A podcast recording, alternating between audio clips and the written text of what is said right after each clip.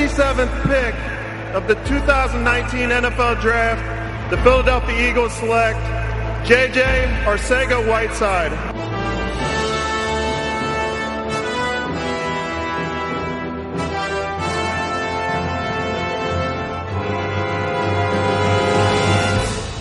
Wentz on third down, stands in the pocket, moving to his right, still looking, and now he throws to the end zone, touchdown. J.J. Arthega Whiteside makes the catch for a Philadelphia score.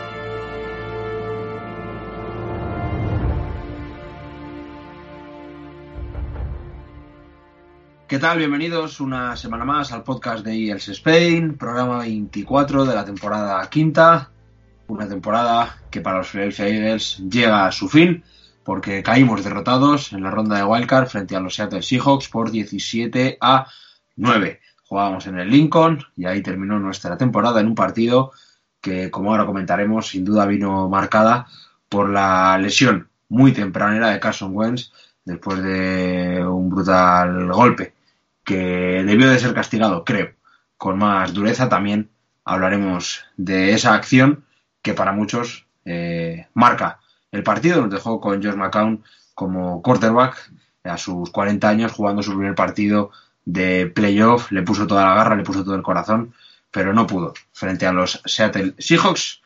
Vamos a hablar de este partido y por supuesto también tenemos que hablar de las últimas noticias en los Philadelphia Eagles que pasan por el despido tanto del coordinador ofensivo Mike Groh como el entrenador de, de receptores que Walsh. Por lo tanto, ahora hablamos de todo esto. Lo hacemos con Tony Bly. ¿Qué tal? Bienvenido. Hola, ¿qué tal? Pues nada, cierre de temporada de una forma que no nos gusta a nadie, ¿verdad?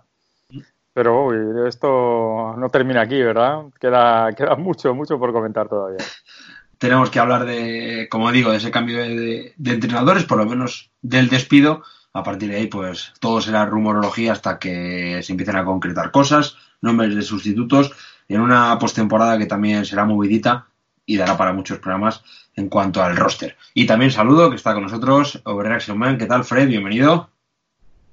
Hola, buenas noches. Pues aquí estamos para analizar esta triste derrota en la Wildcard. Escucharemos en algún momento del podcast Aitor y nada, los demás, unos están malos, los otros están cuidando a los que están malos, así que nada, no han podido estar con nosotros, pero habrá postemporada para analizar lo que van a ser los Philadelphia Eagles ya en el año 2020 cuando comience una nueva temporada. Xavi Martín, ese sí que nunca falla su cita en la sombra, está detrás de todo esto. Arrancamos.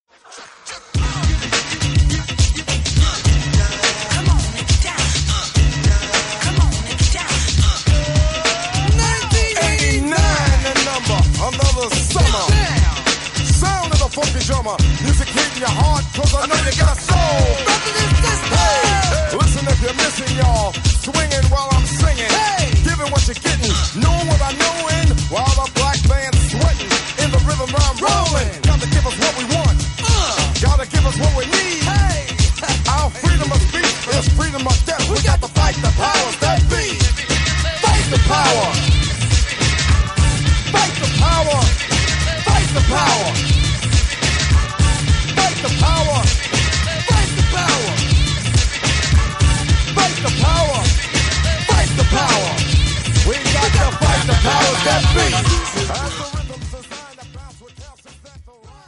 Bueno, pues como decíamos, caímos derrotados en la ronda de Wildcard 17 a 9 frente a los Seattle Seahawks en un partido que al descanso se iba con 10-3 para Seattle que nos intentábamos acercar y en el último cuarto no hubo tan siquiera anotaciones, aunque hay que reconocerlo, los Philadelphia Eagles estuvieron hasta prácticamente el final pudiendo dar la vuelta al partido, incluso hubo algún drive en el que nos pudimos poner por delante. Tony, por desgracia, más allá de la derrota, que ya por sí es mala, eh, fue la manera y el que podemos seguir diciendo prácticamente que Carson Wentz sigue sin jugar un partido de playoff.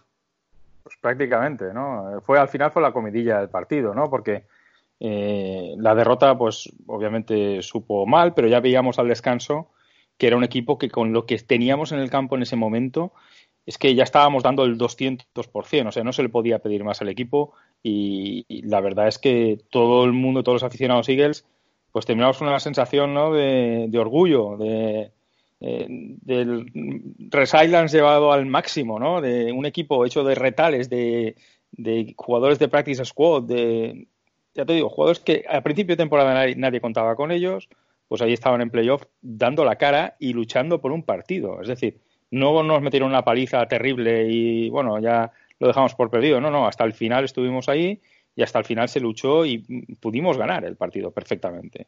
De no ser por tres, cuatro detalles, pudimos ganar el partido. Pero mm, todo se rebobina a ese momento en el cual pues Clowney le mete el cabezazo que le mete a, a Wentz en la nuca y nada, ahí un poco terminaron nuestras, nuestras ilusiones, ¿no?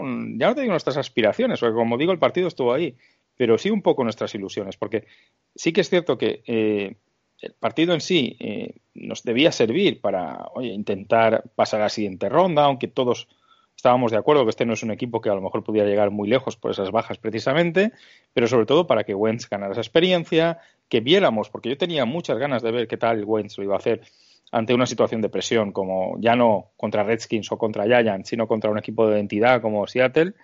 Y, fue una lástima que solo duraron un cuarto o dos drives, prácticamente. Dos drives me parece que fueron los que jugó. Entonces, que una jugada así, pues saque del partido a tu quarterback, pues da para muchos comentarios. Y en Twitter hemos dicho todos y hemos leído todos de todo, ¿no? Pues desde que pues el targeting a lo mejor debería empezarse la NFL si quiere proteger de verdad a sus quarterbacks, empezar a plantearse el instaurarlo también en la NFL. Si hay alguna forma de que Wentz también intente protegerse, ¿no? Porque al final el que no sale del pocket y no se tira hacia adelante es el que el que tiene menos posibilidades de lesionarse, ¿no? Recordemos que la lesión grave de Wentz fue precisamente en una jugada rota en el que salió hacia adelante y se lanzó para conseguir más yardas y esta, que no tiene nada que ver, porque no es una lesión grave, es un golpe en la cabeza, es una concusión que te saca del partido, porque los protocolos de la NFL son los que son, eh, que obviamente Wentz en ese momento no estaba para jugar ese partido, pero si hubiéramos pasado, hubiéramos jugado este fin de semana, Wentz está ya para jugar, ya tiene la alta médica. ¿De acuerdo? Entonces no hablemos de lesiones graves, de que Wentz es injury prone y tal, porque no es aplicable a esto que ha sucedido. ¿De acuerdo? Pero bueno, lo comentaremos ahora un poco, porque ya te digo que esto yo creo que fue al final la comidilla del partido y lo que si recordaremos por algo este partido será por esto, seguro. Pues la verdad es que sí. Eh, Fred, eh, ¿se le puede sacar para hacer una primera ronda algo positivo a esta derrota? Es verdad que esta semana, como decía Tony, pues se ha hablado mucho de, la lesión de Carson Wentz, de que estuvimos ahí hasta el final.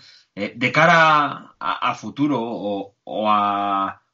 No sé, ¿le sacas algo positivo a esta derrota? o es una derrota que nos deja hundidos, final de temporada, eh, al final fracaso, etcétera?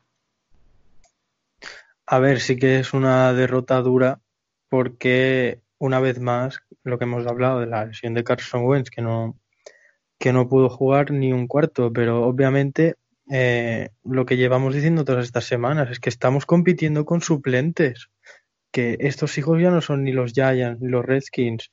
Eh, estos, estos equipos, los que se han metido a playoff, obviamente están un nivel por encima.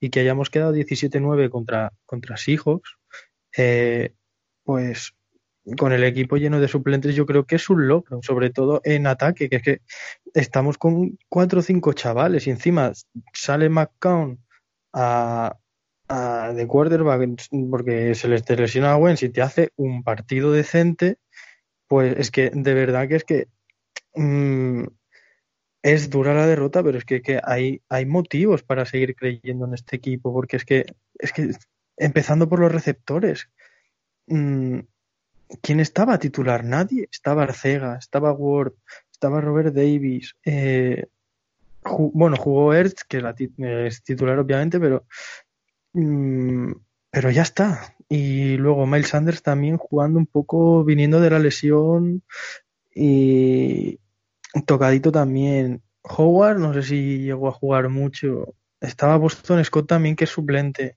Mm, Media línea suplente también. Es que te paras a pensar y estamos compitiendo con suplentes. Es que es lo malo de las lesiones, pero mira, al menos hemos tenido la suerte de que hemos encontrado suplentes decentes y que están dando la cara y que están compitiendo. Yo creo que con los titulares esto hubiera sido muy diferente. Mm. Vale, pues vamos a terminar esta primera ronda de comentarios con el prometido audio de Aitor. Seguramente Aitor no solo hable así de breve del partido, eh, nos dejará alguna pincelada más. Lo escuchamos y ya volvemos nosotros en directo, entre comillas, a analizar esta, esta derrota y sobre todo esos también cambios en el, en el roster, o mejor dicho, en el staff, que ya hemos anunciado al principio.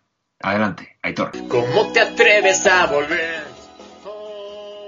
Muy buenas a todos. Ahora habla Aitor. Eh, no podía faltar a esta cita para despedir lo que ha sido una temporada de muchos altibajos, una montaña rusa que hemos podido vivir tanto en Twitter como en los podcasts, como en el grupo de Telegram de Eagles Spain, donde poco a poco hemos ido congeniando más, más debate y en ese aspecto yo creo que ha sido de las mejores temporadas que he podido vivir por, por eso, por, compartir puntos de vista, por debatir, por eh, conocer a otras personas eh, cercanas y no tan cercanas eh, que viven el día a día de los Eagles, tanto o más que yo. Y nada, pues eh, lo que respecta a la temporada, ya sabemos, se nos queda un sabor agridulce, como agridulce fue nuestro último partido.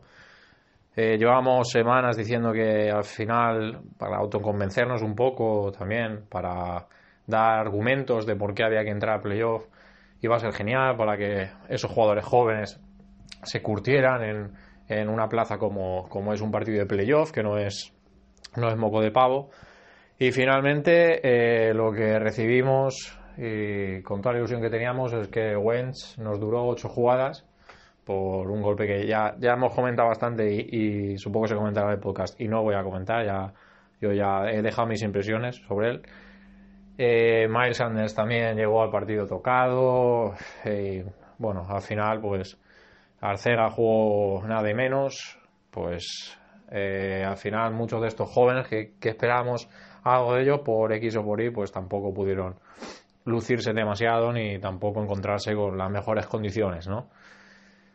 ¿Qué nos queda? Pues por lo menos hemos visto un equipo que en toda la temporada, pese a, pues eso, tocar fondo muchas veces, ha sacado garra, ha sacado el espíritu que, que demuestran los veteranos que tenemos como Cox, como Jenkins, eh, como Kelsey.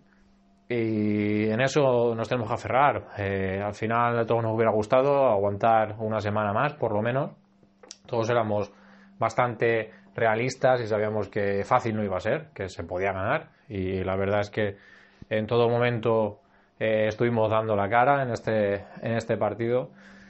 Pero al final no pudo ser y nos despedimos, como no es de otro modo, con, con un partido apretado y con todas las adversidades en contra, como es este equipo.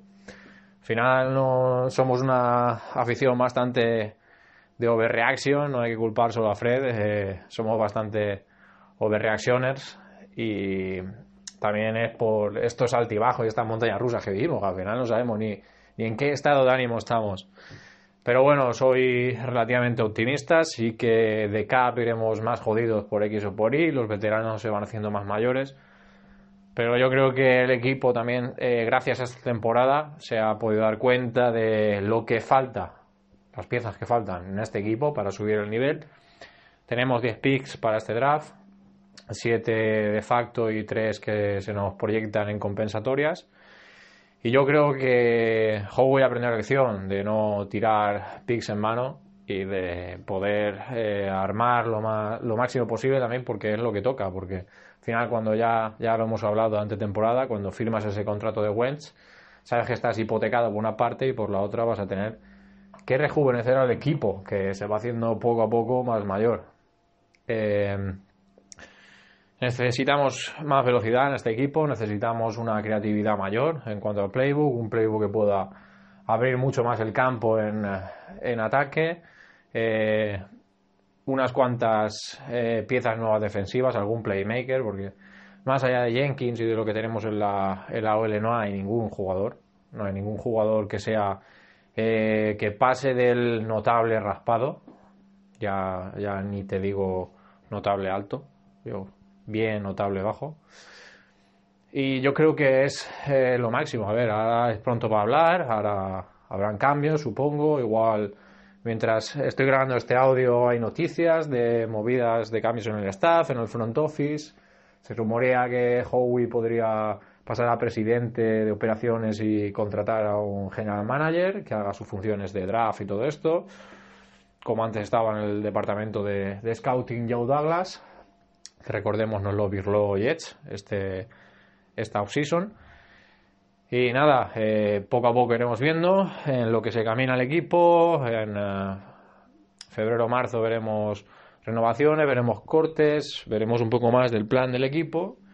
Y ya, ya nos veremos tranquilos de cara al draft, que sí, para volver a ver a los Eagles nos queda un largo camino hasta, hasta agosto, que empieza la pretemporada.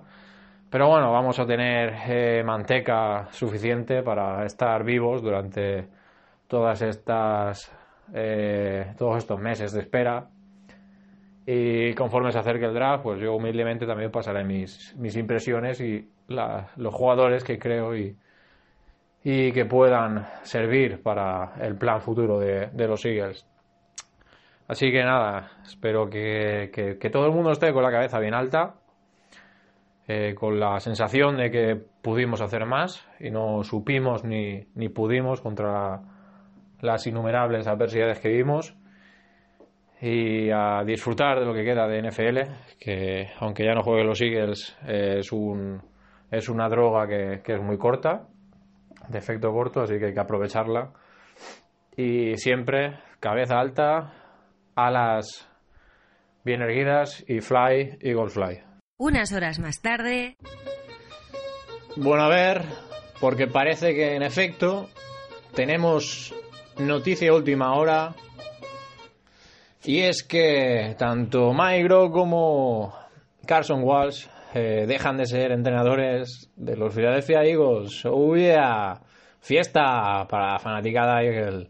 Así que espero que esta noche todos celebréis como Dios manda porque nuestros deseos se han hecho realidad.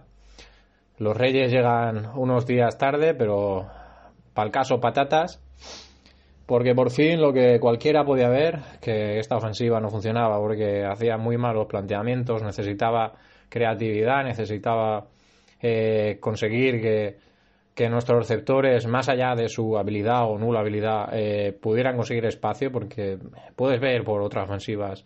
Y digo que muchos de estos problemas tanto percepciones que tenemos negativas o positivas de nuestro propio equipo se curan viendo eh, a otros equipos de la NFL y puedes ver otros cuerpos ofensivos cómo consiguen tener eh, a receptores abiertos aunque sea el, el, quinto o sexto string de la plantilla, ¿sabes? Que, no es no son mucho mejores que muchos de nuestros receptores o incluso practice squad que hemos probado este año. Pero al final eh, necesitamos aún uh, aires nuevos. Eh, no funcionó lo de subirlos y promoverlos de sus antiguas posiciones. Se ha visto que ha sido un desastre. El año pasado ya, ya vimos que fueron eh, un problema y este año pues no han hecho más que confirmar que, que había que hacer un cambio ahí. Y por lo que puede decirse por ahí, Duke quería que siguieran, pero Jeffrey Lurie, eh, que es conocido por, en efecto, escuchar a la gente, eh, parece ser que quería cargárselos y así ha sido. Así que aquí lo celebramos y ahora, pues mira, se abre eh, los próximos días, pues a ver qué opciones habrán por ahí, que si Jay Gruden, que si Jim Caldwell, que si Maisula, que si Brad Childress, veremos, porque eh, yo creo que esta vez eh, sí que lo pensarán dos veces. Yo no, no creo, a riesgo de equivocarme, no creo que haya un candidato claro, ni sobre la mesa haya mucho candidato en estos momentos, pero yo creo que durante este mes, pues poco a poco se irán resolviendo estas dudas. Solo espero que también se cuente un poco con la opinión de, de Du, que no sea una decisión que tome Luri y punto, como, como con el despido, que esto sí lo celebro. Y nada, eh, lo dicho, fly or fly, y hoy al menos es un buen día. Bueno, pues gracias Aitor por dedicarle ese ratito al audio, aunque no ha podido estar con nosotros en el podcast. Eh, habrá más ocasiones y volveremos. Bien, pues vamos a seguir nosotros comentando ese partido. Eh, ya hemos comentado lo de la lesión de Wentz, no pudo jugar más que dos drives, después se llevó ese golpe de, de Clowney y llegó la hora de jugar con Josh McCown, que hay que comentar que acabó el partido cojeando. Eh, bueno, cumplió su papel como, como, se esperaba. No se le podía pedir más a, a, este quarterback. Ahí empezó la derrota o aguantó el tipo y no se pudo hacer más. Cumplió, no, excedió las expectativas. Mm. Ojo, y es que hubo jugadas en las que salió corriendo McCown 40 años y, y, lo hizo de una forma impresionante. Entonces, yo para mí eh, no fue un mero gestor del partido, no fue un mero handofero, que se suele decir, sino que se, también hizo pases de mérito, hizo eh, pases en tercer round complicados y sí que es verdad que cuando llegó a la red zone, pues eh, sobre todo en ese último cuarto, pues las cosas se le complicaron y aguantó a veces demasiado el balón. También lo de siempre, no sabemos si porque aguantó demasiado o porque los receptores no conseguían separación, pero eh, ahí sí que no consiguió eh, ese, esa anotación que nos faltó ¿no? para, para poder empatar el partido. Aún así, yo creo que a Macao no se le puede pedir más. Y de hecho, el tío acaba el partido uh, llorando, diciendo que lo había dejado todo y que, y que lo sentía muchísimo y que había vivido esta temporada pues, como ninguna en su carrera. Y mira que es un tío que ha tenido muchas temporadas. Y oye, yo creo que la afición Miguel encantada con McCown, él encantado también y que no te extrañe pues que aunque se retire, que es lo más probable, pues se quede en la organización y yo creo que Peterson pues va a luchar por ello. ¿eh? Hablaremos de staff hoy también, pero eh, yo creo que McCown es una persona que, que ha hecho mucho por este equipo y que yo creo que puede tener un hueco ya a nivel motivacional y a nivel de aprender de, de otros coaches que puede ser una figura relevante dentro del staff. Fred, estás con Tony. ¿Excedió lo que esperábamos de Josh McCown? Sin duda alguna. O sea, rindió por encima de las expectativas que todos teníamos. Es que incluso hasta se puso a correr. Eh, con 40 años, las carreras que se estaba pegando. Es que con, eso, con esas carreras ya veías que de verdad le importaba eh, dar la cara por el equipo y sabía la situación en la que estaba. O sea, sabía que estaba en unos playoffs. Se, se notaba. Y, el pobrecillo, pues solo queda agradecerle todo el esfuerzo que ha, que ha puesto en el equipo y además un gran motivador en el banquillo. Fuera del campo, su labor estaba siendo este año increíble y esperemos que se quede este año otra vez. A ver si, si podemos mantenerlo ya, si no es de jugador, porque lo más seguro es que se retire, pues al menos de, de asistente o, o de ayudante en algo. Ajá. Mira, os voy a enlazar un tema con el otro, que decía Tony que en la, en la red son, en el tramo final de, del drive, se atascaba un poco Josh McCown. ¿Hasta qué punto tiene relación esta situación con que Sackers no estuviera en pleno rendimiento? Venía de lesión, solo tuvo dos recepciones frente a siete de Dallas Goddard, que fue el target número uno de, de Josh McCown. Y también, y hay que comentarlo, que un jugador como Arcega, al que se le reconocía en su etapa universitaria eh, una calidad importante en esa perdón en ese tramo de, del campo no estuviera en el partido yo supongo que, que, Arcega estuvo lesionado porque que no jugase no tuviese ni una recepción pues hace pensar que estuviera lesionado también hay relación en esta merma de los receptores que también comentabais antes Ah, seguro que la hay. ¿eh? El tema de Ertz fue flagrante, además. ¿eh? Se vio que no estaba bien y obviamente con un Ertz al 100%, pues seguramente hubiera sido otro, otro panorama, ¿no? Lo de Arcega es más llamativo, y más llamativo porque además tenía su comparativa directa en el otro lado del campo, ¿no? El partido de Metcalf, que fue el que pudimos elegir y no elegimos y, y cayó 10 puestos detrás de él y por lo tanto es su comparativa, porque todo el mundo está comparando ahora mismo qué hubiera pasado si hubiéramos elegido a Metcalf en lugar de Arcega, pues se cascó un partidazo Metcalf. Pero un partidazo tremendo. También es cierto que nuestra secundaria, pues oye, hubo jugadas en las que estaba jugando el reserva del reserva del safety y, Epps, por ejemplo, que nadie sabíamos ni quién era ni si estaba en roster, pues se comió una recepción de Metcalf de 60 yardas. Pues bueno, pues bien. Eh, al final eh, son situaciones de partido en las que hemos visto que Metcalf sí ha tenido esa oportunidad y en cambio Arcega no. ¿Por qué no ha tenido Arcega esas oportunidades o por qué no estaba en el campo? ¿Puede ser por la lesión que tenía en el pie? Puede ser. ¿Puede ser porque sigue sin ganarse la confianza del staff? También también perfectamente.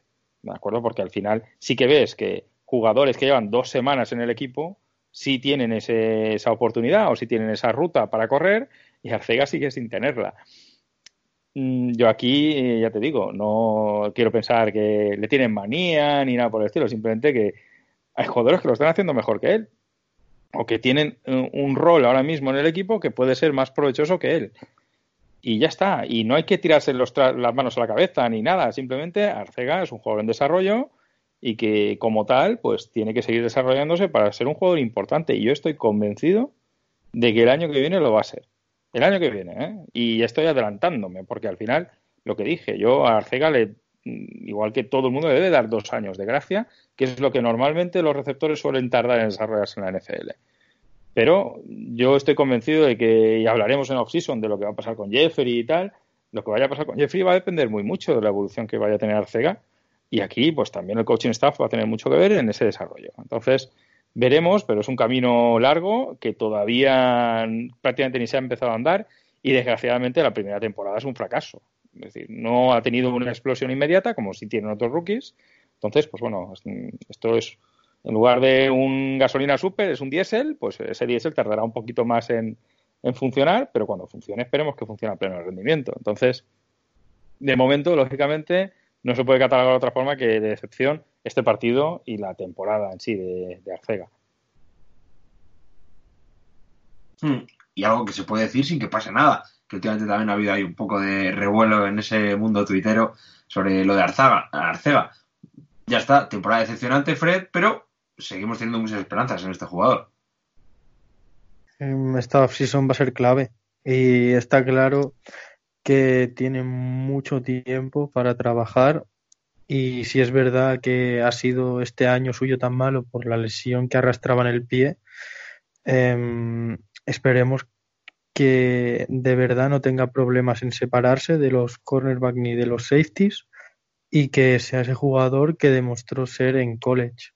Mm, tiene lo que me repito, tiene todo este esta offseason para entrenar y, lo que dice él, que no hay otro sitio que ir sino para arriba. Pues confiemos en, en, en él, en, en, la confianza que tiene él en sí mismo y, y no queda otra, esperar y ver los resultados de, de lo que va a ser esta offseason. Por cierto, que en esta offseason, hablando de Arcega y ya uniéndolo a otro tema del que tenemos que comentar, habrá que ver cuál es el nuevo entrenador de receptores, que puede ser muy importante para el desarrollo de Arcega. Sí, sí, desde luego, claro. Bien, pero no, adelantemos, no adelantemos temas, simplemente era por, por dejarlo ahí. Eh, bien, pues eh, hemos comentado la lesión de Ers, la situación de Arcega, ya, ha comentado también Fred eh, que los receptores no, pues no eran los titulares, ya, lo llevamos viendo durante toda la temporada. Supongo que alguno de ellos lo veremos más el año que viene. Vamos a hablar de, del juego de carrera. Eh, hablaba la semana pasada, si no me equivoco, David, que el partido se iba a jugar y se iba a ganar en las trincheras. Podemos unir los dos temas. Eh, las trincheras se consiguieron sostener en algún momento del partido. Yo creo que en defensa sí. Eh, ¿Cómo visteis el ataque y el juego terrestre? Eh, Tony. Bueno, el juego terrestre, mm, dentro de las limitaciones que tenía Miles Sanders y que Boston Scott, pues bueno, estuvo un poco pues defendiendo, ¿no? El, el, punto honor de este, de este equipo, porque al fin y al cabo era el, único jugador que veías un poco con, con, capacidad de hacer algo pues oye, no estuvo mal. Estoy viendo la estadística ahora mismo, 120 yardas de carrera, 26 carreras, son 4,6 de media, bien, pero sí que es cierto que era previsible. ¿Por qué? Porque, claro, ya te sale McCown y obviamente esto no va a ser una Raid, esto va a ser un juego mucho más conservador, vas a jugar mucho más eh, eh, utilizando tu juego de carrera y, claro, Seattle también lo, lo preveía, ¿no? Un poco. Y esto nos limitó en muchos drives a, pues a quedarnos, a que avanzáramos, avanzáramos, avanzáramos y tuvimos varios drives largos, pero al final pues o nos limitábamos al field goal o, nos quedábamos en la situación del centro del campo, que también hay que hablar de ello. Pues eh, Peterson tomó un par de decisiones polémicas, ¿no? De jugarse un par de cuartos downs, cuando a lo mejor podía haber cogido los puntos. Bueno, eh, en definitiva, el juego de carrera yo creo que estuvo bien. Es una de las notas positivas también. Antes ha comentado algo de las notas positivas que podríamos extraer del partido. Yo creo que en general de la temporada los Eagles han corrido bien. Y han corrido bien sin tener la línea plenamente sana, porque recordemos que tanto Lane Johnson como Brandon Brooks son una de las duplas que mejor funcionan contra la carrera de la NFL los dos estaban fuera, ¿no? Y en cambio, pues los Eagles han seguido corriendo. Eso es positivo y hay que llevárselo y yo creo que de cara al año que viene es cierto que Sanders, desde luego, tiene el puesto aseguradísimo. Jordan Howard es agente libre, veremos qué, hacemos con, con su contrato, si se le renueva, si por el tema de lesión que ha tenido al final puede ser un contrato además barato de renovar y yo creo que Boston Scott se ha ganado sobradísimamente también su, su puesto en el roster, ¿no? Entonces hay que ver si se suma alguien más o no y, cómo se maneja ese, ese backfield, pero yo creo que podemos estar muy contentos con el resultado que hemos obtenido este año de nuestro juego de carrera y muy esperanzados de que el año que viene tenemos ya el backfield más o menos formado y te diría que Sanders todavía puede dar ese pasito adelante que lo convierta en un juego mucho, mucho más completo y que puedas darle, pues eso, tres downs perfectamente. Yo creo que es una de las notas positivas también, ¿no? De lo que, de lo que ha sido la temporada, el, conseguir encontrar eh, un corredor que ojalá nos, eh, nos pueda dar alegrías de, de aquí a, unos años.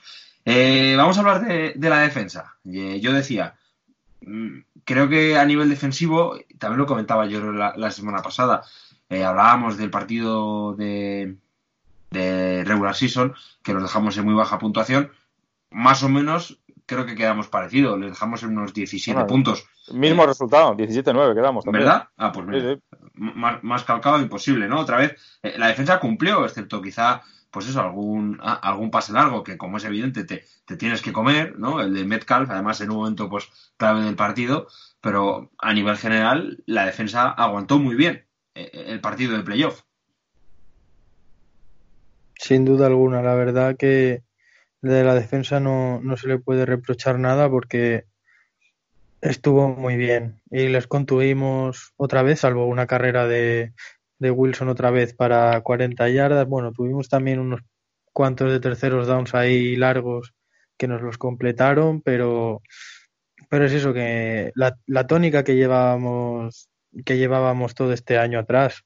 Eh, en general, en general, mm, toda esta temporada mm, llevábamos dejándonos, entre comillas, convertir estos terceros y once, terceros y quince, pero la, defensa también salió y dio la cara y salvo esos tackles fallados, que es lo que les dieron en esos terceros y largos, los primeros down, jugamos bien. Eh, está claro que la big play de cada partido nos la teníamos que comer y, y ya está, como siempre, la, la presión de Swartz eh, asfixiante y hicimos lo que pudimos para contener a Wilson dentro del pocket. Y la defensa, pues bien, 7 le pondría, 6-7. No, está nada mal. Eh, Tony, supongo que es similar. Sí, hombre, hay que destacar la, la defensa porque en las últimas jornadas, eh, acordaos que hubo un momento en la temporada que criticamos mucho la defensa porque parecía que habíamos perdido esa capacidad de presión, que la secundaria, como además no estaba bien, pues nos hacíamos agua, aguas por todos lados, además big plays constantes. Eso al final de temporada eh, se ha minimizado muchísimo. Y la defensa ha vuelto a ser esa defensa de eh, me puedes ganar yardas en algún momento, pero no me vas a anotar grandes cantidades de puntos. Y como no me vas a anotar muchos puntos, pues te puedo ganar, ¿no? Porque si te mantengo entre 15 y 20 puntos, pues yo soy capaz de anotarte más. Ese es el juego que los Eagles han tenido durante muchos años y que Schwartz ha sabido manejar muy bien. Y esto ha vuelto ahora a final de temporada, igual que volvió a final de la temporada pasada y también nos hizo pues tener ese tramo exitoso en final de temporada y playoff, pues este año ha sido un poco similar, ¿no? Y de nuevo he vuelto a destacar eh, LeBlanc, me ha encantado el final de temporada de LeBlanc, me parece que es un cornerback que ojalá no tengamos la mala suerte de este año y se vuelva a lesionar al principio y, pueda tener un papel importante y relevante en el año que viene, porque yo creo que es un cornerback como la copa de un pino, aunque no tenga ese pedigrí que tienen otros, pues vamos, lo podemos hacer servir perfectamente como cornerback 1 o 2 y puede ser una de las sorpresas de la, de la liga. Y yo creo en este partido, por lo menos, hay que destacar a Jenkins, que, eh, demostró un punto honor impresionante, ¿vale? Y estando en todos lados, en todo momento, entrando al blitz de una forma espectacular y conteniendo muy bien a Russell Wilson, ¿vale? Sí que hubo una jugada rota, que es esta que comentábamos, que no se le puso spy en ese momento y estábamos todos en hombre contra hombre y Wilson vio el hueco por el centro y se cascó una carrera pues larga, no recuerdo cuántas yardas fueron, pero larga, pero a partir de ahí ya no hubo mucho más, ¿no? Eh, Wilson fue capaz de en ocasiones salirse del pocket un poco, pero tampoco nos hizo una carrera mucho más larga. Creo que ganó 40 yardas casi en esa, en esa carrera, 30 y muchas, y en el resto fueron carreritas de una, dos yardas, tal, ¿vale? No mucho más. Pero a partir de ahí, su juego de carrera lo volvimos a anular por completo. Esta es otra de las características de esta defensa que no apreciamos lo suficiente. El día que, y ahora comentaremos el tema Schwartz también, el día que no tengamos a Schwartz, pues seguramente esto lo echemos en falta y es que los equipos rivales son incapaces de corrernos y esto es una delicia. Es decir, eh, está claro que cuando no te pueden correr y tienen que exclusivamente pasarte, pues te siguen haciendo rotos porque eres muy malo, ¿no? En, en la secundaria, está siendo, es tu debilidad. Pero esa habilidad ya simplemente de eliminar una de las facetas del juego del rival es una ventaja enorme para tu defensa. Y, y lo hemos vuelto a hacer muy bien y, oye, no sé, Está claro que Seattle no tenía ahora mismo ningún corredor de, garantías, ¿no? Porque con las lesiones que habían tenido estaban corriendo con Homer y de vez en cuando con Marshall Lynch, que vimos también que, pues, que no está en su mejor forma, ¿no? Entonces, pues oye, Homer hizo, mira, 11 carreras, 12 yardas. Fíjate. Vale.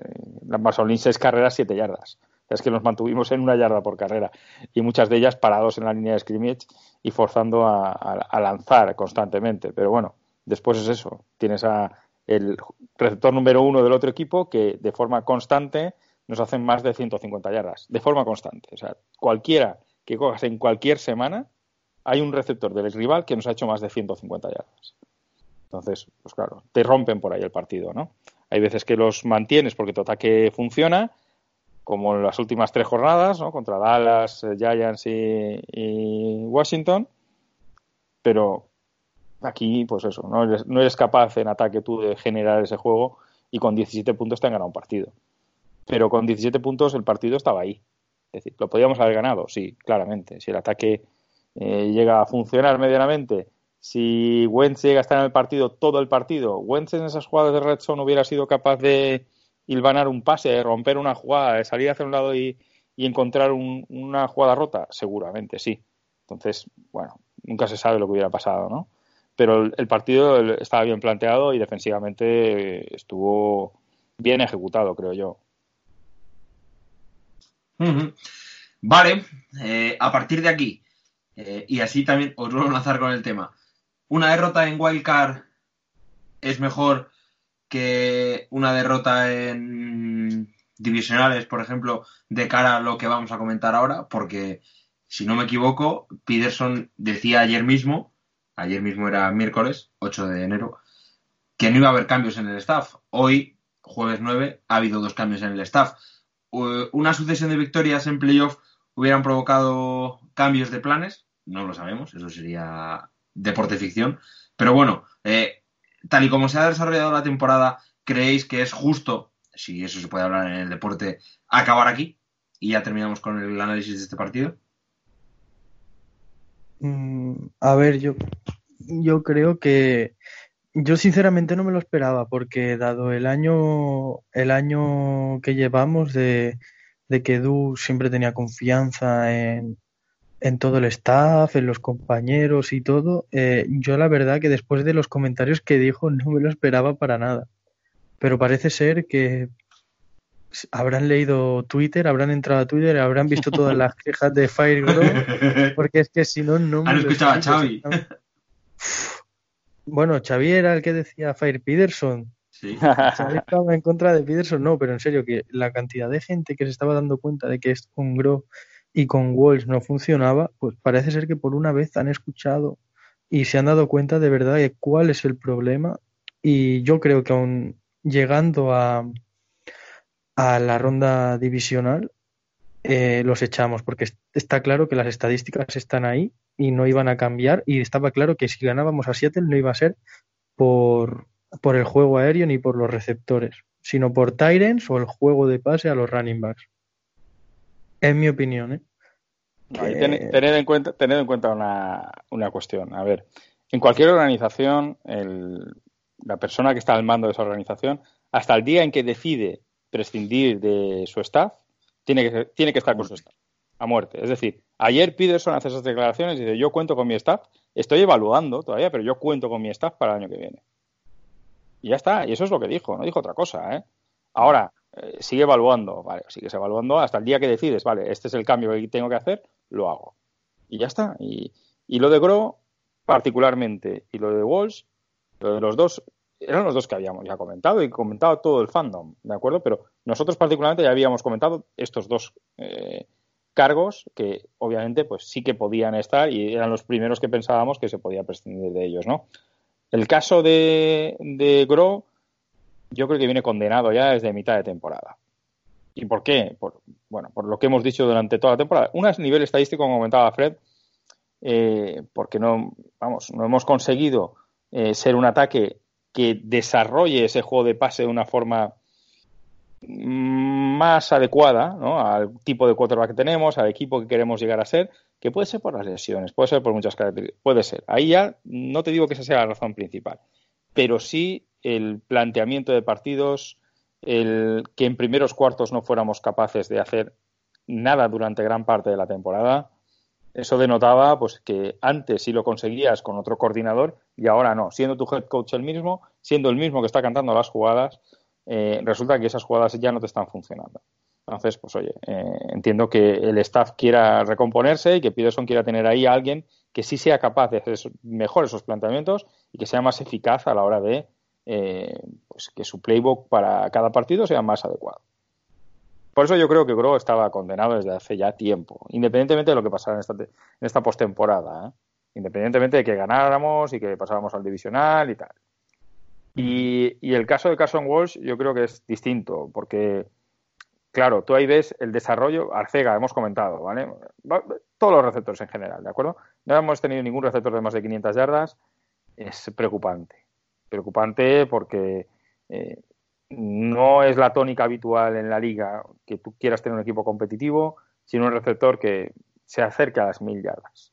¿De acuerdo? Entonces, esos receptores podían ser Dishon Jackson, que se lesionó, Alson Jeffrey, que se lesionó, pero a partir de ahí es que ya no tienes más respuestas y no ves un desarrollo en, en lo que tienen que ser tus receptores que tienen que dar el paso adelante. Llamémosle Agolor, llamémosle Arcega, el que tú quieras, ¿vale? El caso de Ward sí que puede ser un poco especial, pero nada más, ¿eh? Entonces, bueno, también el señalado es Walsh y, oye, son cambios que tienes que, que tienes que hacer.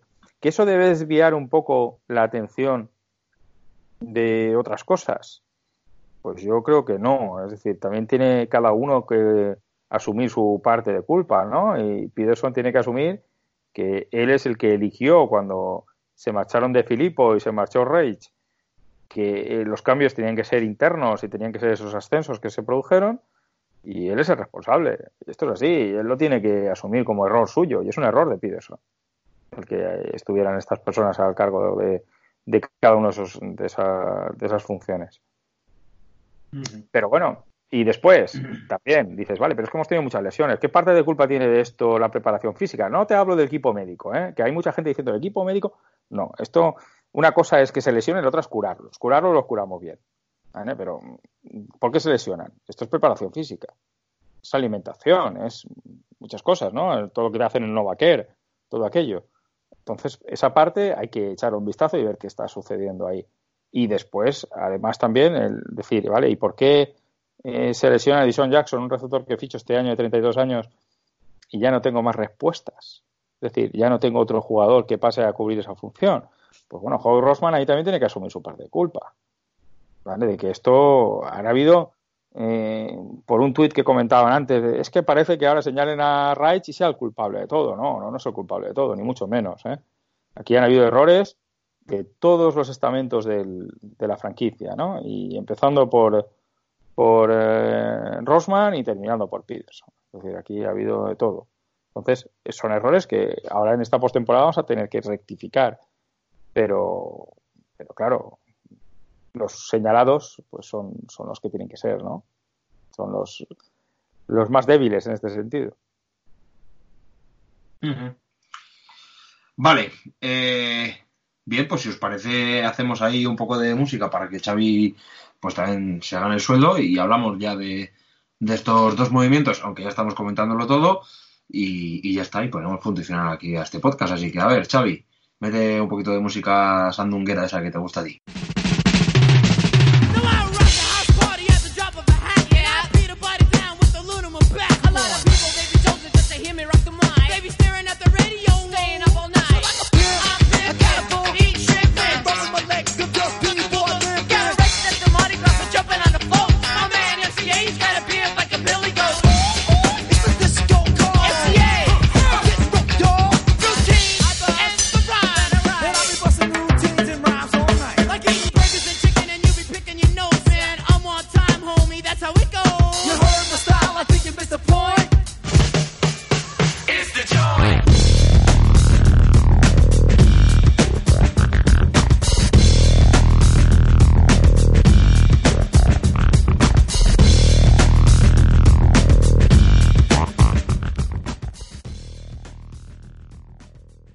Después de esto, de le ha gustado a Tony lo de Sandunguera. eh, terminología así paletuna. Eh, vamos a hablar de, esos dos cambios. Mira, eh, cogiéndote lo que tú decías, de que The Walls ha sido como el señalado, eh, estoy viendo aquí en, en Bleeding Green Nation que desde 2015 no repetimos entrenadores receptores. En 2015 Bob Bicknell fue le echaron, Greg Lewis le echaron, Mike Rowe en 2017 eh, fue convertido en coordinador ofensivo, el año pasado teníamos a Gunter Brewer, que lo echaron, y este año Carson Walls. Eh, no es una posición estable en los Philadelphia Eagles.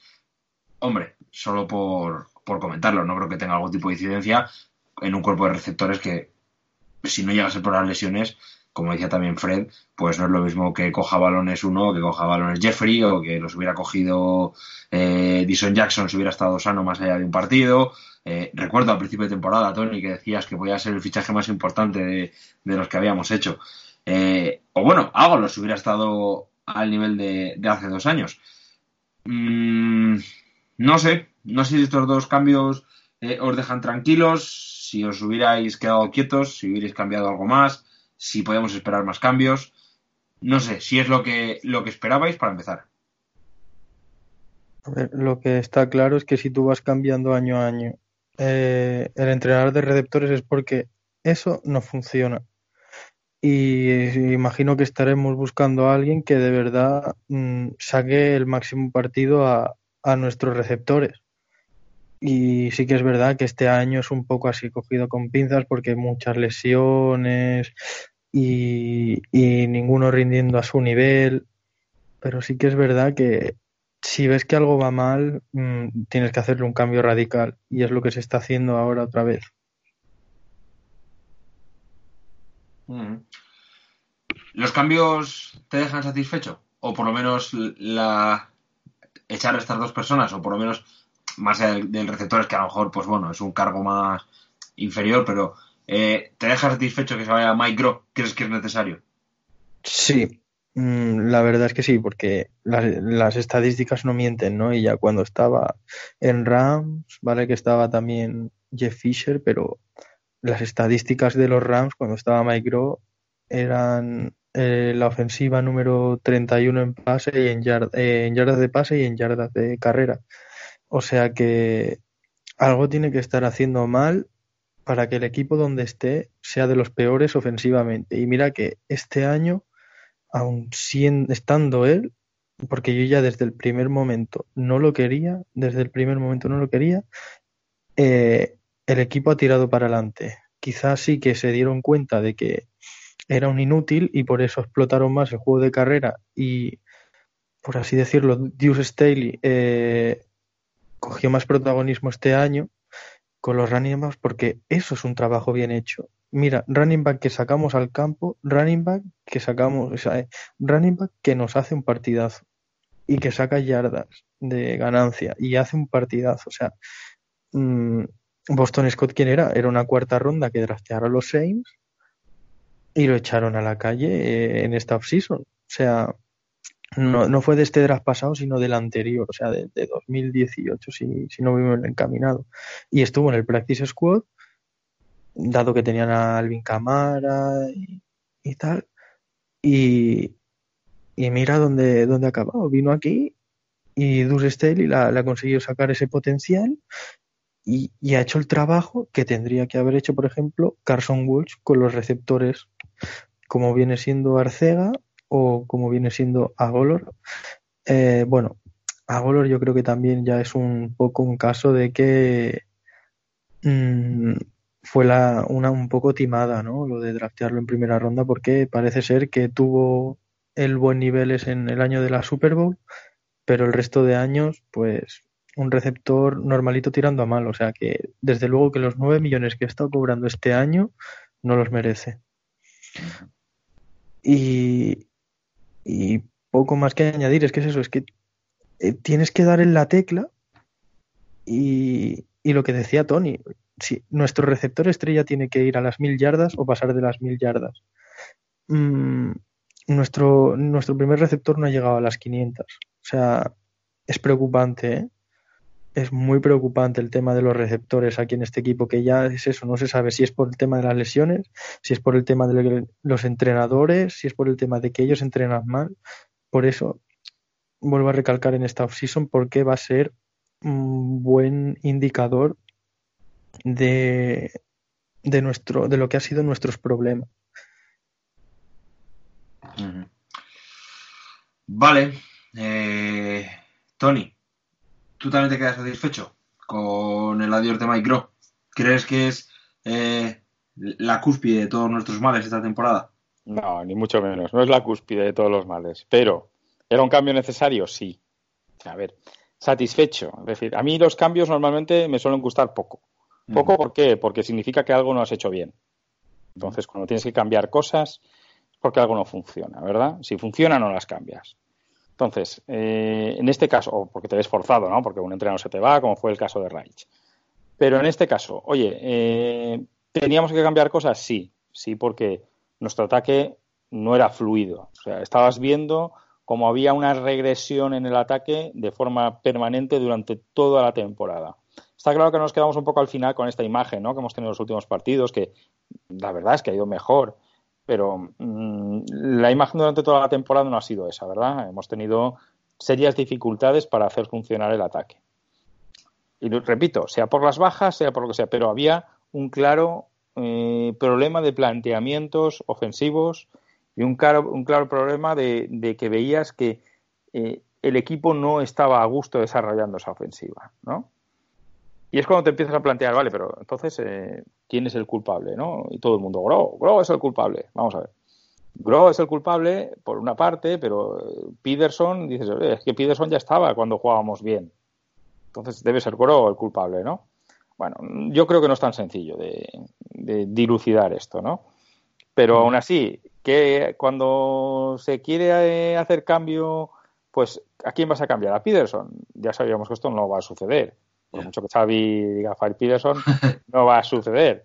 ¿De acuerdo? Entonces, eh, ¿qué haces? Pues eh, Peterson tiene que renovar su staff para ver si llega alguien con nuevas ideas, con nuevas aportaciones que puedan mejorar esta ofensiva. Ahora comentaremos, porque ya hay rumorología. esta tarde ha salido el despido, ya, ya tenemos candidatos, ¿no? Pero mm, yo creo que sí, era necesario. No es que a mí me satisfaga eh, que quiera ver sangre, eh, parece que hagas así la pregunta, ¿no? Eh, ¿a, quién, ¿A quién nos tenemos que cargar? No, pero. pero, pero sí que es verdad siguiente, que, Tony? Que, el cambio de Grohl tenía que ser así. Y el de, el de Walsh, bueno, es que sí, bien. los receptores no se han desarrollado, eso lo tenemos claro.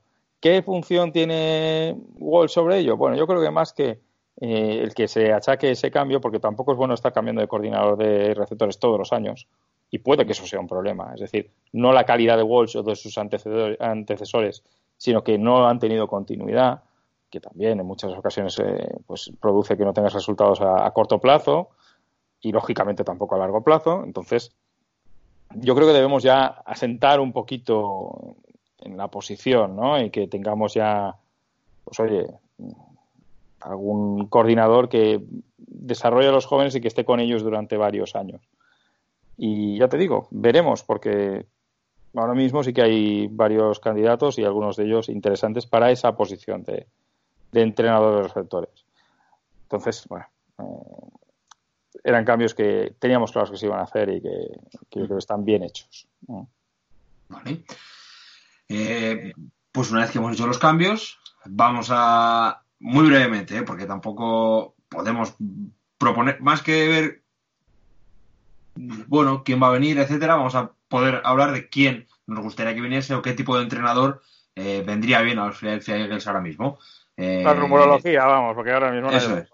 Pero más allá de rumores, eso iba yo, que en vez de rumores, quizás sea más interesante comentar qué tipo de entrenador le podría venir bien a los Eagles ahora mismo habrá candidatos, podemos hablar de los candidatos, pero más allá de eso, ¿qué tipo de entrenador necesitado? ¿Cuál es para contrabalancear a Peterson, por ejemplo?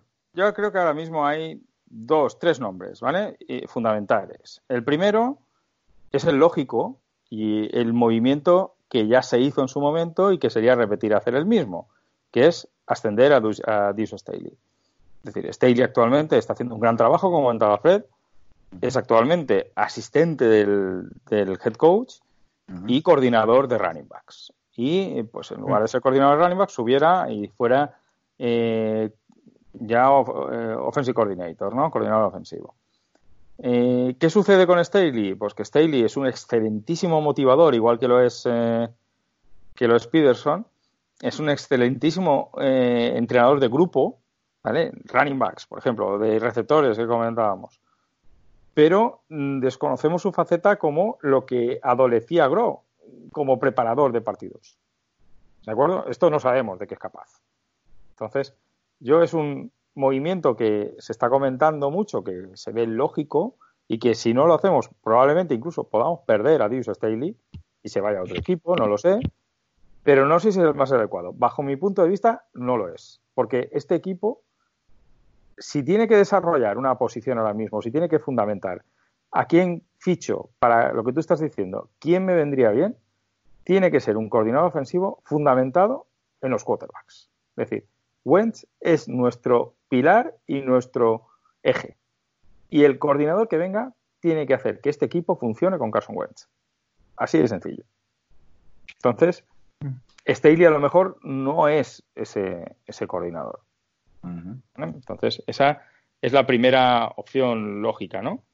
Después, eh, la que a mí más me gusta, y, ya sale en portada de Bleeding Green Nation a estas horas si os metéis, es Jim Cadwell.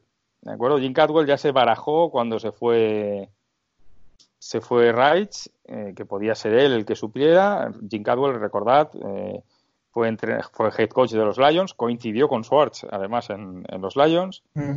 y vamos, salió de los Lions pues muy vapuleado, ¿no? Dijéramos. Y en cambio es un entrenador que su mayor fortaleza es que quarterback con el que he trabajado, quarterback que ha sido un éxito. ¿De acuerdo? Entonces es un entrenador, un excelente entrenador de quarterbacks. ¿De acuerdo? Entonces, Mm, yo creo que sería una figura que le vendría muy, muy, muy bien a Wentz. Pero, oye, veremos. Cadwell, estoy leyendo, 64 años. seguramente le entrevisten, porque además cumple la Rooney Rule, o sea que seguramente le entrevisten. Pero lo dicho. Cadwell, otra posibilidad. Y después eh, se está hablando también de, de Shanahan, no de Shanahan, perdón, de, de Gruden, de Jay Gruden, que tuvo, he pensado en Shanahan porque tuvo eh, su cenit en Washington con Kyle Shanahan de, coordinador, pero también es un entrenador que ha hecho funcionar muy bien los ataques de los equipos que ha, trabajado, tío experimentado, que ha sido head coach, mm, puede traer una visión distinta, oye, ¿por qué no? también me parecería bien.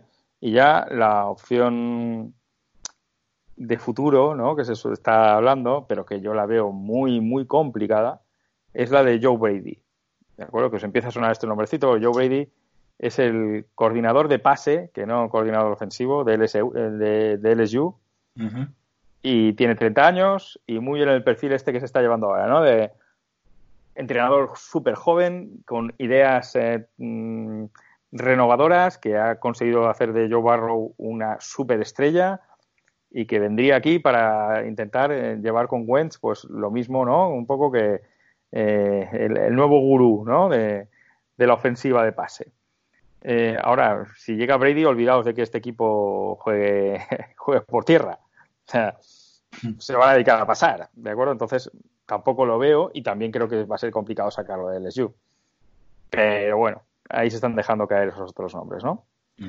Hay muchos más, ¿eh? Se podría hacer una lista y especular todo lo que quisiéramos con muchos nombres que después igual no es ninguno de todos estos. Fred, ¿tú cómo lo ves? Aunque sea de estos dos que ha mencionado. Y tengo que preguntaros luego a los dos por esos temas de que quizá hay alguien que escucha el podcast y que no es muy ducho en NFL, que es eso de la Rooney Rule, ¿verdad? Hay que comentarlo ahora, pero primero Fred que, que nos comente. O si quiere poner sobre la mesa otro nombre, también puedes.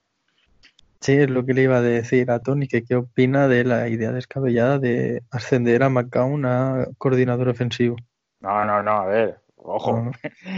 a ver, estamos hablando de que no necesitamos experimentos, que necesitamos a alguien, ¿vale? Con, una experiencia. Con fiabilidad, ¿no? no lo creo, no lo creo. McCown, de hecho, él mismo no debería dar ese salto tan inmediato eh, mm. intentar primero pasar por una vía de, pues eso, entrenador de posición, tal. Yo creo que eso es más lógico, ¿vale?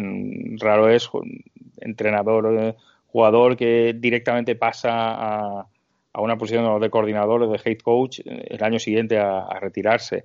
En cambio, sí hemos visto entre, jugadores que se retiran, están uno o dos años como entrenadores de posición y a partir de ahí ya saltan a head coach o saltan a, a coordinador, ¿no? De hecho, mira, Bravel esta semana que lo hemos visto, Bravel antes de ser eh, coordinador y de ser head coach fue, fue entrenador de posición de linebackers en Patriots, ¿de acuerdo? Entonces, mm, son jugadores que, oye, primero se forman dentro de lo que es el staff y después no tienen por qué tardar mucho en dar saltos, pero eh, yo no... tendrá que formarse también. Claro, no, no haría ese movimiento tampoco, y más teniendo pues el mercado que tienes, ¿no? no sé, eso es cierto. Y sobre lo que comentaba de Dios Staley también de, de Offensive Coordinator, yo tampoco lo veo porque me da miedo de que enfoque también, aparte de lo que has dicho, de que no se sabe si es un estratega que sepa plantear los partidos antes, antes de jugarlo. Em, ah, tengo miedo de que explotemos demasiado la carrera y no se juegue tanto pase como, como con otro coordinador. Yo no tengo, no tengo tanto miedo de eso, porque me parece bien, ¿eh? es decir, tenemos un equipo y una línea ofensiva actualmente que, oye, si queremos plantear los juegos a, correr 40 veces y pasar 20, ganamos, ¿eh? Estamos ganando jugando así. Pero, mm. eh, claro, corremos el riesgo otra vez de un poco lo que pasó con McCarthy en su época, ha fichado McCarthy por los Cowboys, en la mm. época de, Aaron Rodgers, ¿no? De que, de que pasen los años de prime de, de Carson Wentz, no lo desarrollemos lo que lo que vemos que tiene potencial de desarrollarse y, oye, y pasen esos años y no, no, hagamos nada más con él, ¿no? Yo creo que es momento de, tener un coordinador que explote y que desarrolle a Wentz a, el talento otro de nivel. Claro, ¿vale? Entonces, mm, yo espero que el movimiento vaya por esa, en esa dirección más que fomentar un juego mucho más conservador, más de carrera, más. Yo creo que es lo que deben hacer, pero ya veremos la decisión que se toma. Si se toma la de subir a Staley, teniendo en cuenta que, pues oye, vamos a ser un equipo más conservador, perfecto, no lo sé. Eh, veremos Staley, ¿eh? Quiero decir, que Staley igual dice, vale, sí, corremos, pero yo aquí lo, lo que quiero es que, que, hagamos mucho play action y pasemos a lo loco, vale, perfecto. Pues mm. igual, ¿eh? Pero veremos, no lo sé. Yo ahí sí que te digo que por, por perfiles y tal, pues ahora mismo no, no creo que Staley sea lo que más se ajuste a, a lo que la franquicia quiere, quiere enfocar. Sí, sí, tiene, razón ahí. Pues sí, yo, yo entonces el, es que no, no controlo muy bien del tema de entrenadores y tal. Yo el que sí que me gusta la idea es Jay Gruden, pero por lo que por lo que ha hecho, pero por los demás, eh, el único que conozco también es Pat Shurmur y obviamente, eh, dado su historial aquí en Eagles y tal, no lo quiero. Shurmur ya tuvo, las segundas partes nunca fueron buenas, ¿verdad? Exacto. No lo creo, no lo creo. Y de los, y de los demás, no sé, hay algún nombre también de college que suena, pero esos no, ni idea, la verdad. Sí que es cierto que Shurmur estuvo en la época Kelly, pero Shurmur tiene también lazos, ¿no? Con Andy Reid y con, y con Peterson, tal. Pero yo no lo creo, pero no lo sé. Es que al final son suposiciones y estamos especulando dentro de las especulaciones, no lo creo. ¿eh? Mm. Además, el nombre de Surmus lo ha sacado la Canfora, que la Canfora no da ni una, o sea que supongo que supongo que no acertará. ¿eh?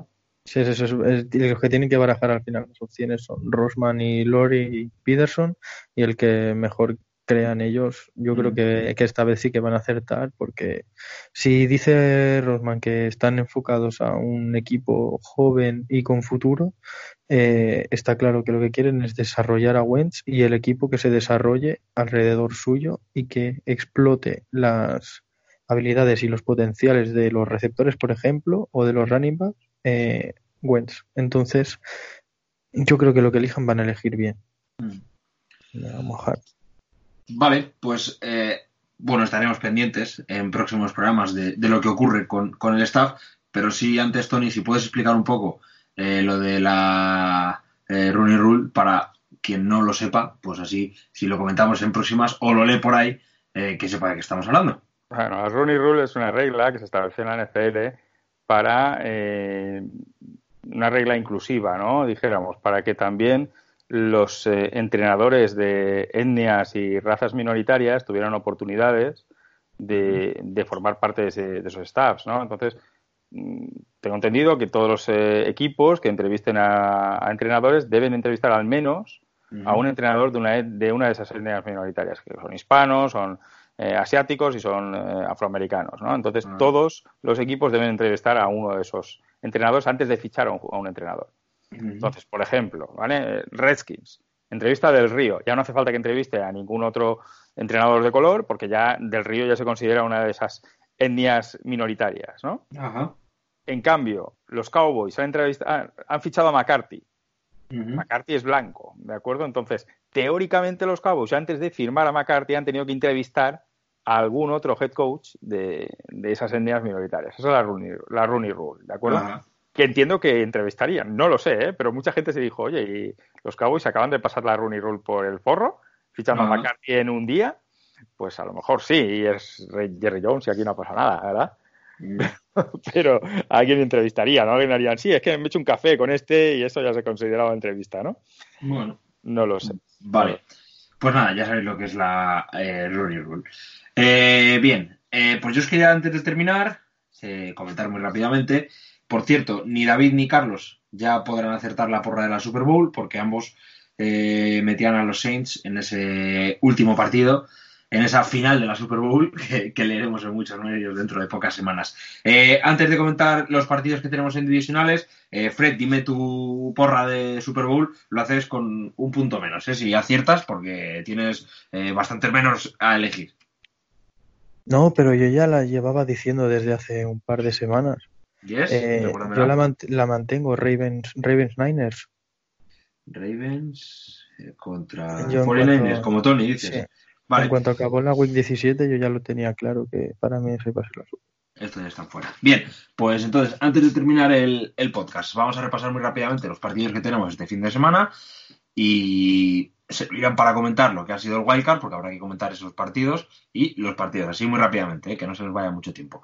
Eh, el fin de semana comenzará a las 10 y 35 del sábado con un partido de la Nacional entre Minnesota Vikings, que vencieron a los Saints 26 a 20, frente a los 49ers. Tony, eh, ¿cómo ves este partido? ¿Cómo viste la victoria de los Vikings? Eh, Fred, tú también puedes intervenir aquí y, de uno con el otro, que si no, no, no hace falta que os dé palabra. Pues colapso total de los Saints, ¿eh? Sí. Colapso total de los Saints. Porque yo los vi bastante incapaces. Los, los Vikings hicieron su partido y, vamos, Cousins hizo el partido de su vida. Que no fue un gran partido en la primera parte, pero fue clutch, cosa que Cousins nunca ha sido. ¿De Nunca había sido clutch antes, ¿no? Entonces, eh, esos pases que dio al final del partido, pues tienen que elevar su confianza a niveles increíbles y también la gente pues que no confía mucho en Cousins dice pues que bueno, ya ha tenido su partido y que el siguiente va a ser, eh, pues si este ha sido el Ying, el siguiente va a ser el Yang, ¿no? Y, y es probable pues que ahora contra contra Niners, es contra Niners, ¿no? Vikings, sí, correcto. Sí. Contra Niners, pues una defensa top como esa, pues le haga pagar, ¿no? Pero, oye, a mí me sorprendió lo de los Vikings y sobre todo me sorprendió que Garcho estuviera ahí a tope con ellos. Bueno, bueno, bueno, eso tremendo, ¿eh? Tremendo el, el, el Garcho Gate, pero Garcho Gate, Garcho Gate, eh, fue, fue indignante. ya, nada, nada. En el pecado ha llevado la penitencia, o sea que él sabrá. Eh, sea, además Garcho yo creo que ya es Dentro- prácticamente dentro de todos nada-. Es un tío tan Dentro majo que... de Eagles, ¿eh? Dentro de nada, vestido de Eagles, animándonos. Sí, Por eso Claro. digo, es que tiempo al tiempo. Es tan majete con todos los que vamos ahí a Londres a ver partidos con él y tal, que es que yo creo que eh, anima a todos y, y todos no animamos a Dallas, pero animamos a Garcho. eh, Fred, tú Pero, también pero- lo- pero lo- es, que, es ha salido, ha salido en el vídeo oficial Ya, de ya, ya, ya. Sí, sí, sí. Es un poco más, un poco más y le llevan allí al estadio a, a celebrarlo o algo. Madre mía, la crisis Cowboys, ¿eh? ¿Hasta dónde ha llegado la crisis Cowboys? A falta de.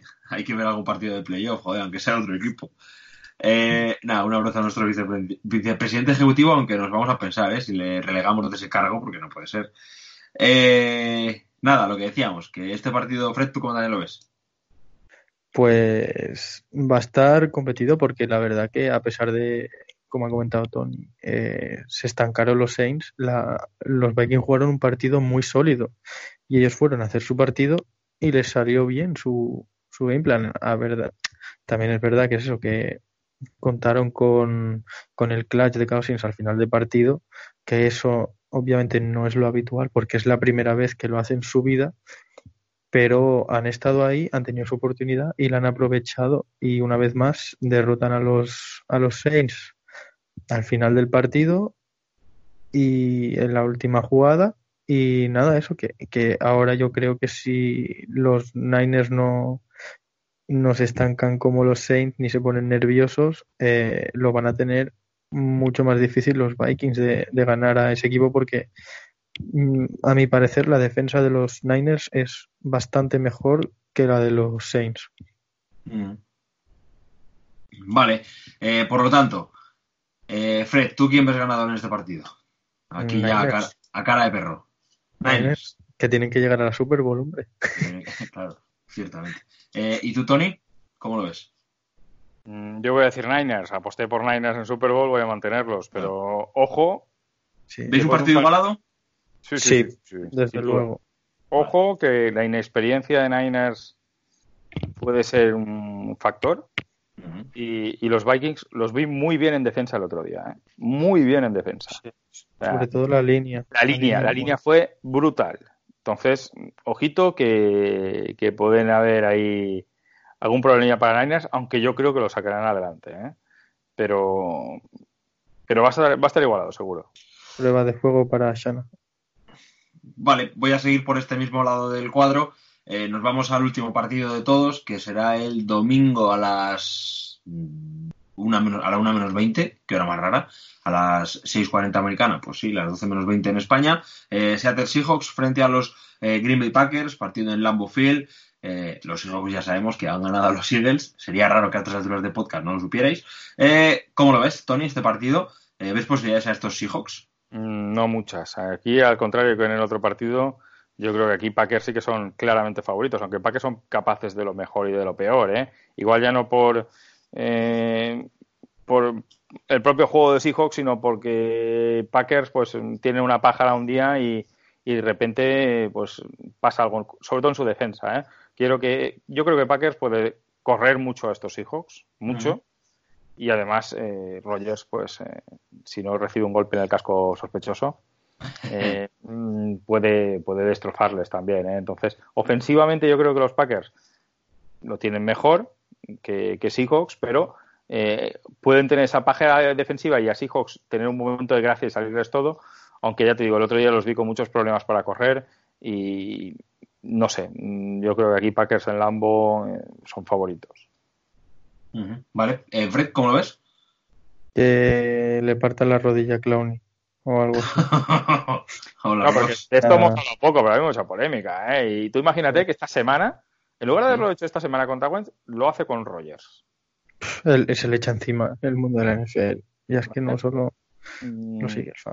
lo hace con lo hace con Mahomes o lo hace con ¿vale? otro Con de los Lamar más, Jackson. más mediáticos, ¿de acuerdo? Que parece que ha sido con Wentz y ha sido un accidente, pero es que lo hace a otro jugador más relevante y, y- y le cae un año de sanción. Pero bueno, Que es que encima de eso, hasta la propia. Nadie se acuerda. ¿eh? Sí, hasta la, la página oficial de los árbitros de NFL dijeron que no vieron un, un golpe intencional y que no, no era sancionable. En fin, a mí lo que me a mí lo que me dolió un poco fue el comentario de, de Duke, que en plan que se mantuvo, no salió a defender con uñas y dientes a su quarterback. Pero Es que bueno, se arriesgan imagino a sanciones de la liga y toda la historia, Claro. pero que, que sí, que estoy de acuerdo contigo, que era un momento en el que Peterson debería haber salido y decir, ese golpe ha sido una cerdada.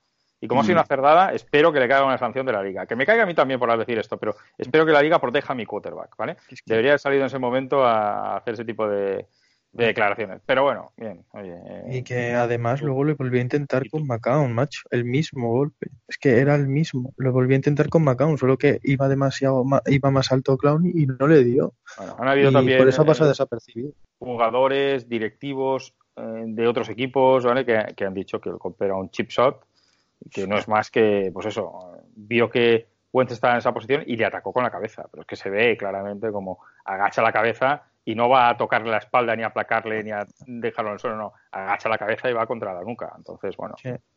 Que Bien, si le enfocan la cara se uno- le ven los ojos ensangrentados. Vaya. Mm, seguro, pero cada uno pues bueno, tendrá su opinión de este tema y habrá gente que dirá, no, es un golpe accidental, tal, pero eh, cuando es tu quarterback, pues casi que lo ves de otra- lo, lo ves de otra forma, ¿no? Mm. Pues por eso pongo este ejemplo, ahora que estamos hablando del partido de Packers. Imaginad que esta semana le pasa eso a Aaron Mm. Rodgers, que le puede pasar a cualquier quarterback, ¿eh? Esto no es que seas más injury prone o menos injury prone, no, no tiene nada que ver. O sea, te dan un golpe en la cabeza, te dejan seco. Entonces, pues eso, eh, imaginad que lo hace esta semana contra Rogers. A ver si la opinión pública o si la Fox eh, le entrevista al final del partido diciendo qué gran partido ha hecho usted, señor Clowney. Mm. A ver qué pasa. Qué, vergüenza. Pero bueno, yo sé eso, yo veo que, que el ataque de los Packers funciona mejor por mm, por la, lo que viene siendo el pase, ¿no? Por aéreo, ahora poniéndonos serios, y creo que ellos les pueden hacer mucho más daño de lo que hicimos nosotros. Y sí que veo también, si la defensa de los Packers no tiene una pájara, mm, yo creo que ganan, ganan fácil. Sobre Así. todo por ahí, por lo que dices, Fred, porque ellos correr les van a correr muy parecido a nosotros, Mm. muy, pa- muy parecido, Mm. pero en cambio sí tienen esa posibilidad de que por el aire van a ser más efectivos. ¿vale? Entonces, eh, Davante Adams, sin ir más lejos, pues los puede destrozar. ¿vale? Entonces, bueno, eh, yo creo que Packers aquí eh, so- tienen ellos el partido en sus manos. Se lo pueden ganar o lo Sí, pueden perder. exacto. Exacto. Vale, eh, pues entonces este partido lo veis claro para Packers, por lo tanto, según vosotros, tendríamos una final de conferencia entre los Niners y Packers. Veremos. Eh, vamos otra vez al sábado, en este caso a las dos y cuarto de la mañana, si no me equivoco, que no me equivoco, Tennessee contra Baltimore, Eh, los Ravens que se enfrentan a los Titans, capaces de vencer a los Patriots en el Es un partidazo ese. ¿Qué, qué os dije? ¿Qué os dije de los Titans? Cuidadito. Sí. ¿eh? Y, y es eso. A ver, es un equipo duro, ¿eh? Es un equipo duro defensivamente. Un equipo que te hace pagar errores y no sé cómo se va a plantear este partido porque Ravens no les ha parado nadie este año todavía. ¿De acuerdo? Y es un juego terrestre eh, tridimensional ahora mismo y si siguen por esa vía, pues son muy difíciles de, de parar. Y no sé si Titans algo pondrá. Yo, Bravel, me está gustando mucho cómo está planteando partidos, pero además se le une que tiene una defensa top ahora mismo. Sí. Y, y, oye, mm, no veo a Tannehill. Pero hemos visto a Tannehill ganando en Fósforo, ¿eh? pero no veo a Tannehill, bueno, ganando en Fósforo de aquella manera, ¿vale? Tampoco hizo gran cosa. Pero Derrick Henry, que sí que fue el ultra protagonista, no lo va a tener tan fácil para correr contra Baltimore. La semana pasada asfaltaba la defensa de Patriots, ¿eh? pero la asfaltaba, era acojonante. Entonces, bueno, el otro día eh, se limitaron a tener que pasar y a correr, correr, correr. Y yo creo que esta semana no lo van a tener tan fácil, van a tener que pasar algo más. Y en cambio, Baltimore, si se pone por delante del marcador, sobre todo si se pone delante del marcador, pues es que es muy difícil, muy difícil eh, hacerle frente. Pero también es un partido, yo creo que a estas alturas no hay ninguno. Ninguno fácil. Ninguno fácil, ¿no? Pero mmm, Ravens deberían, deberían ganar, es su año, ¿eh? Si, sí. si lo llevan adelante, ojito que puede ser el año en que un, un quarterback eh, corredor, me iba a decir un running back pasador, eh, llegue, llegue muy lejos, ¿no? Y Lamar Jackson tiene esa oportunidad. Exacto, o sea, ahora mismo es, es, es muy difícil parar a estos Ravens, porque es que te ponen ahí la, la triple opción y, y, te vuelven loco. Que si se la lleva el fullback, que si se la lleva el running back, que si te viene y te hace una sweep el, el receptor y se la lleva él, te hace la jet sweep. Es que, es que ahora mismo son, no, no, es que son y que, muy y que si se la queda Lamar Jackson, también, claro. No, no, te mete, te mete un pase que es milimétrico. Mm. Es decir, Jackson está muy infravalorado últimamente como pasador, está pasando que te cagas, ¿eh? O sea que, bueno, es que te pueden hacer daño por las tres vías. Entonces, no sé, a mí me parece que el ataque ahora mismo de, de Baltimore está un, en un estado de gracia que es difícil y espero esa final de conferencia, ¿no? Contra los Chiefs, que ya veremos, ¿no? Para ver un super partido de ataques, porque veremos qué pasa ahí. Si para, para detener a Baltimore tiene que tener tu defensa el día inspirado y estar todos al 150% y que a, y que a Baltimore y que Baltimore no tenga el día y no le salga nada. O sea, si no, no creo que, que ganen esto, estos Titans. No, bueno, Titans yo creo que el planteamiento van a intentar recibir, van a intentar correr, correr, correr, anotar en el primer, eh, en el primer drive y, y ponerlos nerviosos a partir de ahí meterles un poquito de presión y a ver cómo responden, ¿no? Eh, esas son sus posibilidades, porque si es que si Baltimore se pone por delante, Adiós. la presión contraria va a ser aplastante. Entonces, no creo que hay Titans levante esa losa, pero bueno. Que además tampoco tienen una mala defensa, ¿eh? Los, los Ravens. No, no, que va, al contrario. La secundaria de Ravens esta segunda parte de temporada, sobre claro. todo desde el fichaje de Marcus Peters, está claro. siendo espectacular. Vale, eh, por lo tanto, eh, si me tienes que decir un nombre, Tony. Ravens. Y si me tienes que decir un nombre, Fred. Ravens.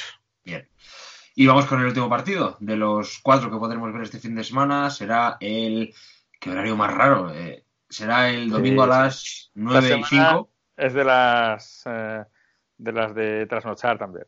Sí, sí, sí. Bueno, este partido es a las 9 y 5 de la tarde de la tarde-noche, el domingo, bueno, no está nada mal.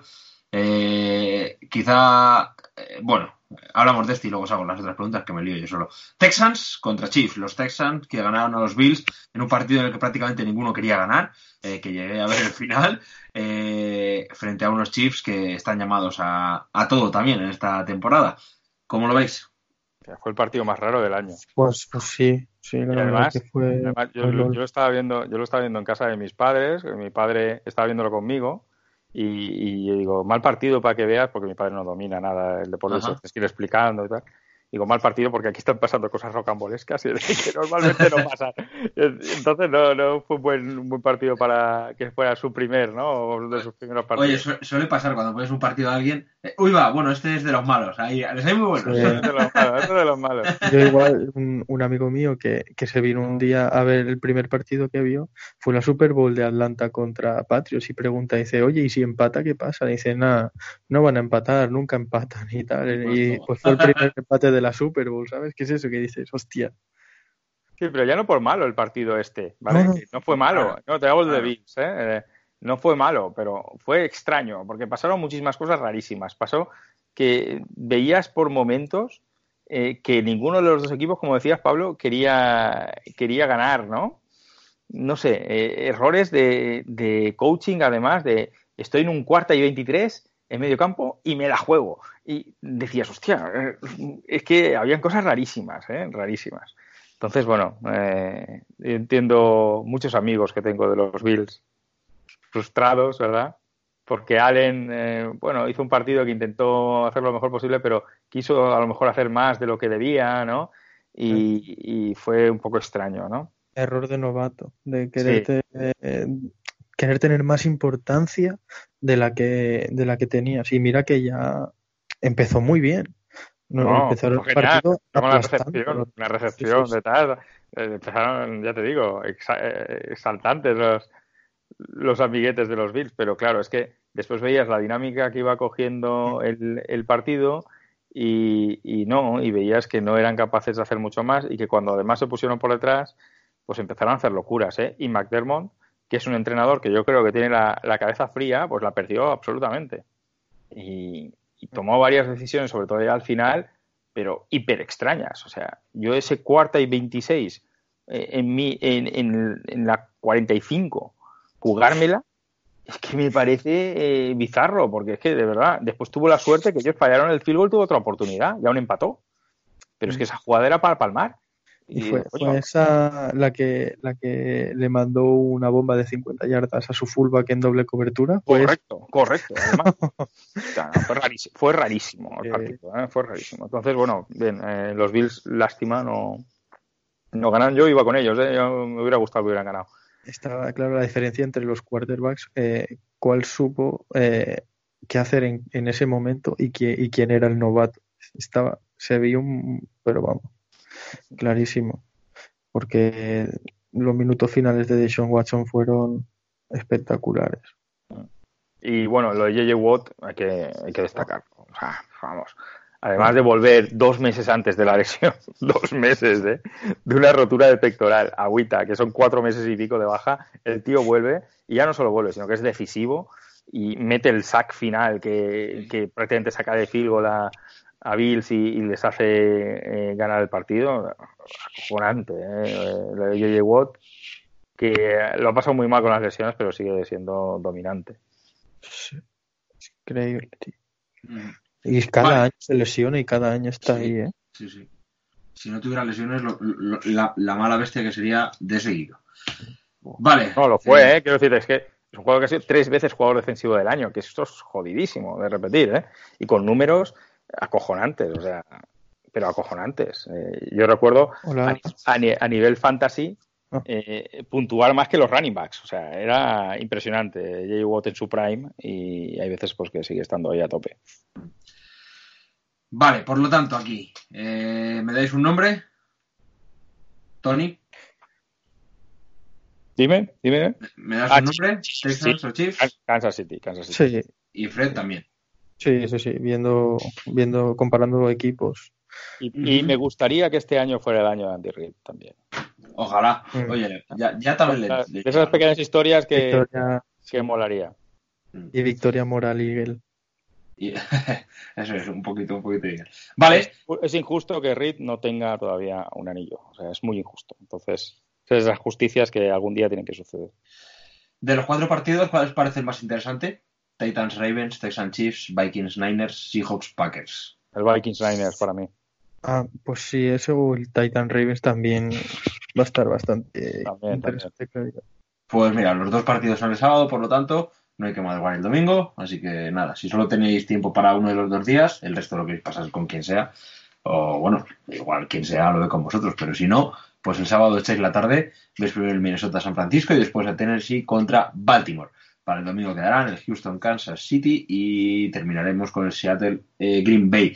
¿Nosotros cuándo volveremos? Pues no lo sabemos. Eh, hombre, si hay novedades así importantes, pues la semana que viene. Si no, pues a lo mejor esperamos a, como mínimo, a la semana de la Super Bowl.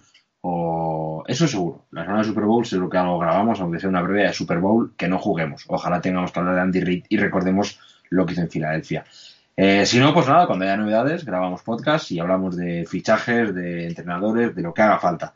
Eh, hasta entonces, pues nada, eh, muchas gracias a todos por esta temporada 5 que habéis estado con, con nosotros. Gracias por las escuchas, gracias por los mensajes, por los comentarios, etcétera.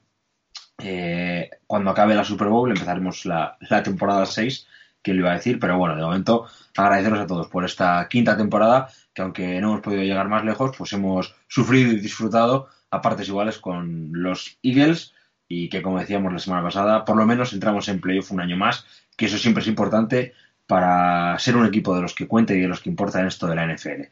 Eh, gracias a vosotros y por supuesto gracias a Tony una semana más y hasta la próxima. Un placer estar siempre con vosotros. Y a Fred también gracias.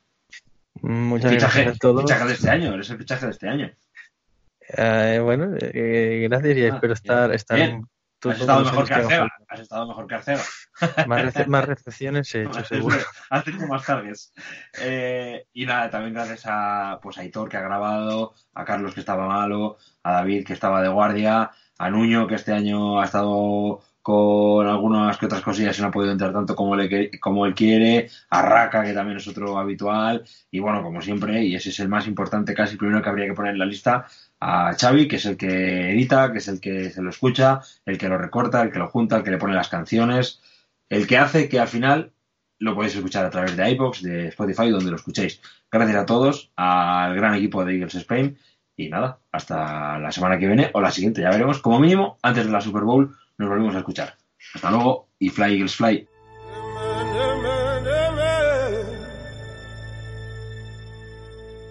You might find me by the water, waiting for the trumpet call. Oh, you see me like a stranger. Well, I've been waiting for the storm. singing amen, amen, Breaking